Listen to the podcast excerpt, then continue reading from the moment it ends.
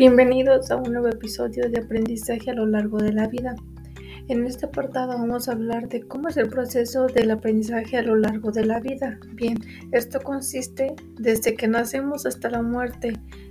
Es obviamente pues el transcurso que se va recibiendo a, a corto, mediano y largo plazo.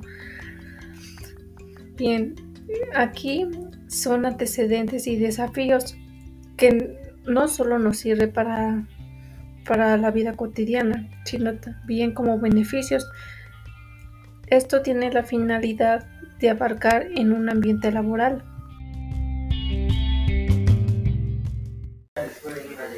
Bien, ahora el aprendizaje a lo largo de la vida en la educación, ¿para qué nos sirve? Bueno, en la educación nos sirve para o sea, es como algo absurdo, pero pues para la reducción de pobreza, porque pues teniendo estudios ya es más, un poco más fácil de que nos den trabajo.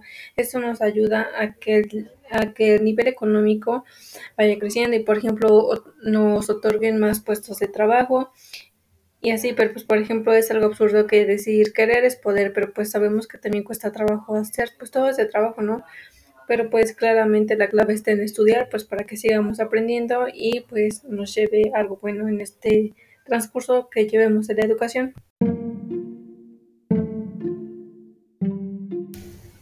De igual manera, el aprendizaje a lo largo de la vida en los últimos años lo vamos a ver reflejado en museos, en la familia, en los parques, en las bibliotecas.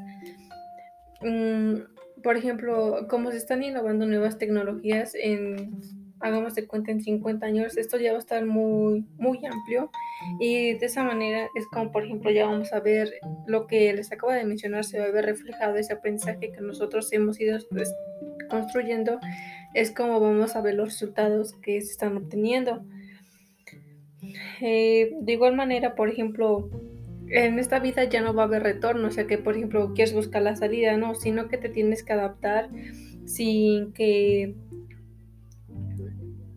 sin que por ejemplo te sientas retenido, por ejemplo ahorita en la pandemia de COVID-19, o sea, no nos quedamos estancados, o sea, y por ejemplo, no decir, no, me voy a regresar tiempo atrás para que ya no haya COVID, pues no, porque o sea, nos tuvimos que adaptar y buscar nuevas modalidades para que siguiéramos con nuestra vida cotidiana. Entonces, esta manera es como se emplea el MOOC, que por ejemplo se trata de que sea en línea, más rápido, donde se aplican las TICs, la información, el tiempo que estamos navegando, la rapidez.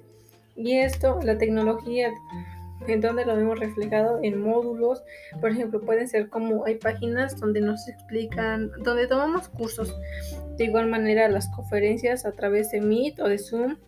Eh, también se pueden tomar pruebas de laboratorio o sea, rápido, o sea, si quiero un resultado, eh, o sea, no hace falta que tenga que ir por mi resultado, ya me lo mandan y es mucho más fácil. En didáctica se aplican mucho los juegos y hacer ese tipo de simulaciones para nuestra vida cotidiana.